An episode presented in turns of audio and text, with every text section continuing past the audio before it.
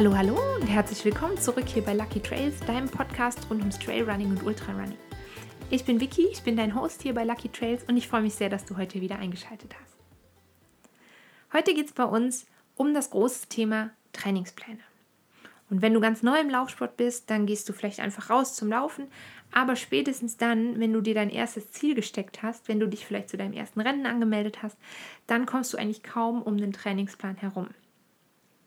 Achtung, wenn du jetzt Laufeinsteiger bist oder vor allem Einsteiger ins Ultrarunning, dann brauchst du dir keine Sorgen zu machen.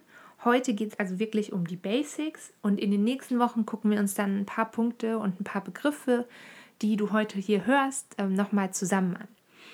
Aber heute soll es wirklich darum gehen, warum macht es Sinn, mit einem Trainingsplan zu trainieren und wie komme ich eigentlich dann zu meinem Trainingsplan. Ich habe mir überlegt, dass ich euch da nachher auf jeden Fall mal so die Grundlagen erkläre, wie meine Trainingspläne funktionieren. Wichtig, das muss nicht für jeden so funktionieren, aber vielleicht ist es auch was, was für dich eben passt. Bei einem Trainingsplan oder der Vorteil von dem Trainingsplan ist eigentlich, der geht davon aus, dass du ein festes Ziel hast. Das muss jetzt kein Rennen sein. Du kannst dir zum Beispiel auch als Ziel nehmen, einen bestimmten Berg hochzulaufen oder in einem bestimmten Tempo hochzulaufen. Oder du kannst dir auch für dich ganz privat eine bestimmte Distanz nehmen und sagen, oh, ich möchte zum Beispiel einen Marathon schaffen oder ich möchte gerne um See XY drumherum laufen und das sind vielleicht 50 Kilometer. Und das kann eben, also so ein Ziel, das muss eben kein Rennen sein, sondern das kann auch einfach ein Ziel sein, was nur für dich persönlich ist. Mir hilft es auf jeden Fall immer, mir Ziele zu stecken. Und bei mir sind das eben in der Regel bestimmte Rennen, die ich mir über die Saison aussuche, die ich auch ein bisschen aufeinander anpasse. Und ähm, meistens ist es so, am Anfang der Saison ein oder zwei, dann gibt es so ein Hauptrennen für mich, ein großes Rennen und dann gegen Ende der Saison nochmal ein oder zwei. Wichtig ist halt einfach, wenn du dir ein Ziel gesteckt hast, dann fällt das Training einem meistens leichter. Weil ein Ziel kannst du in der Regel in viele kleinere Ziele aufteilen. Und diese kleineren Ziele, die kann man halt einfacher erreichen. Und dadurch fühlen sich die einzelnen Schritte hin zu diesem einen großen Ziel viel, viel leichter an. In der letzten Woche habe ich erzählt, dass ich meine ersten Rennen eigentlich eher mit wenig Training, beziehungsweise eigentlich ohne klaren Trainingsplan bewältigt habe. Ich habe aber irgendwann gemerkt, so ein Trainingsplan, der hilft mir persönlich enorm weiter. Also zum einen gibt er mir eine Struktur im Training und eine Struktur im Alltag. Und zum anderen hilft er mir auch dabei, genug Pausen einzulegen. Sonst tendiert man, glaube ich, ganz leicht dazu, mal so ein paar Tage sehr, sehr viel zu trainieren. Also zum Beispiel, wenn super Wetter ist und wenn dann so eine Regenphase zum Beispiel kommt, dass man dann vielleicht viel zu wenig macht in zwei Wochen. Und dass dann der Körper eigentlich nicht so auf das Training reagiert, wie man das gerne hätte. Jetzt ist natürlich die Frage, wie kommst du jetzt zu deinem Trainingsplan? Machst du es wahrscheinlich am Anfang so wie ich auch. Und es ist auch gut und sinnvoll. Du fängst vielleicht mal an, das Internet zu durchforsten. Und das Internet ist ein toller Ort. Der ist voller Pläne und Tipps und voller Ideen. Aber es ist ganz, ganz wichtig, dass du dich nicht verwirren lässt und dass du auch nicht alles glaubst, was du liest. Du musst eben immer dran denken, so ein Trainingsplan oder eine Formel für einen Trainingsplan, die funktioniert nicht für jeden. Also One Size Fits All, das funktioniert beim Training nicht, weil jeder Körper ist so unterschiedlich und jedes Ziel ist so unterschiedlich und dein Trainingslevel, mit dem du einsteigst in das Training, ist ja auch so unterschiedlich.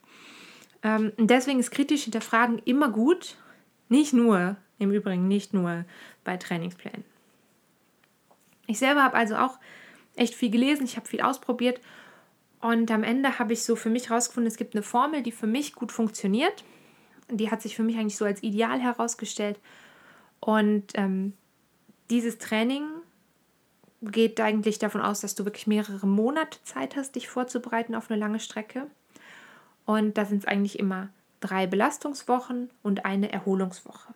Und dann steigert man den Trainingsumfang, also die Distanz, die gelaufen wird, jede Woche ein bisschen. Und weil ich glaube, dass du jetzt vielleicht damit noch gar nicht so viel anfangen kannst, habe ich gedacht, wir machen mal ein kleines Rechenbeispiel.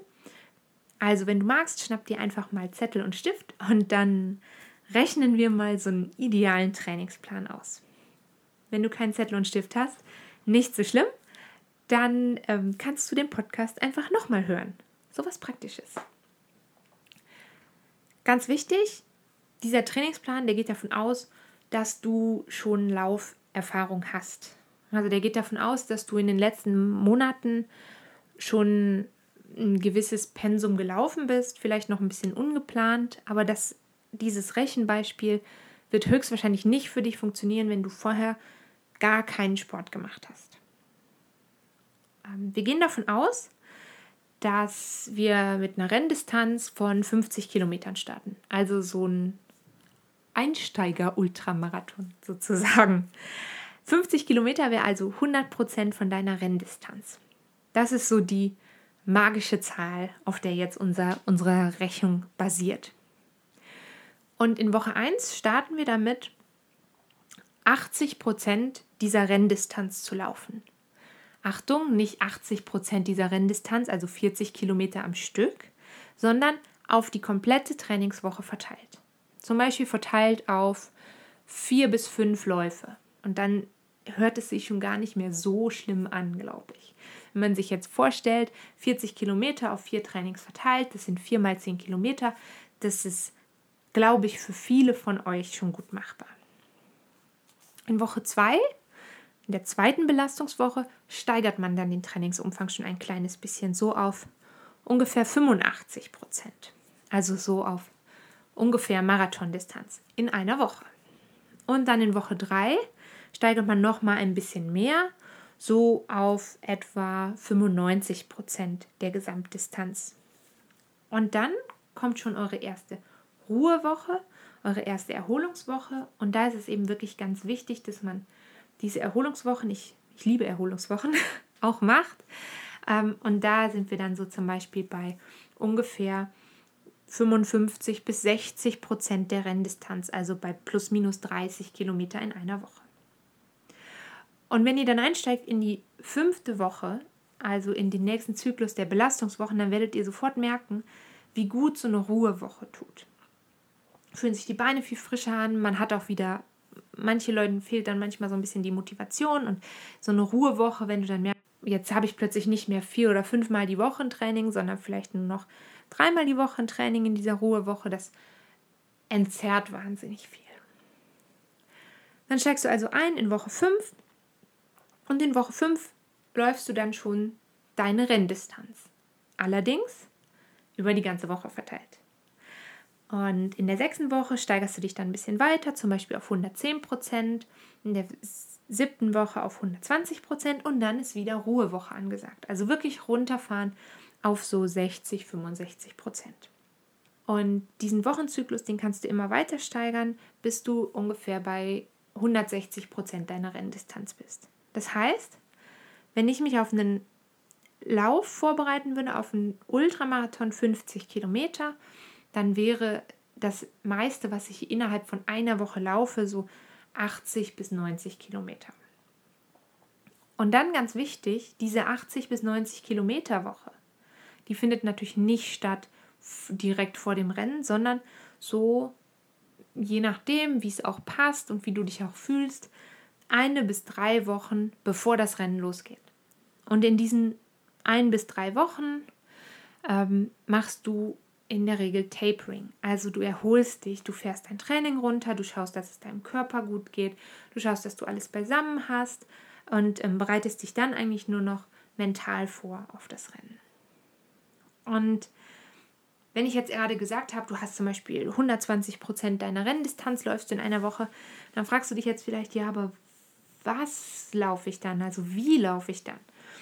Und bei mir ist es so, dass ungefähr 80 Prozent meiner Trainingsläufe so Easy Runs sind. Also wirklich ganz langsame, ruhige Läufe, niedrige Herzfrequenz.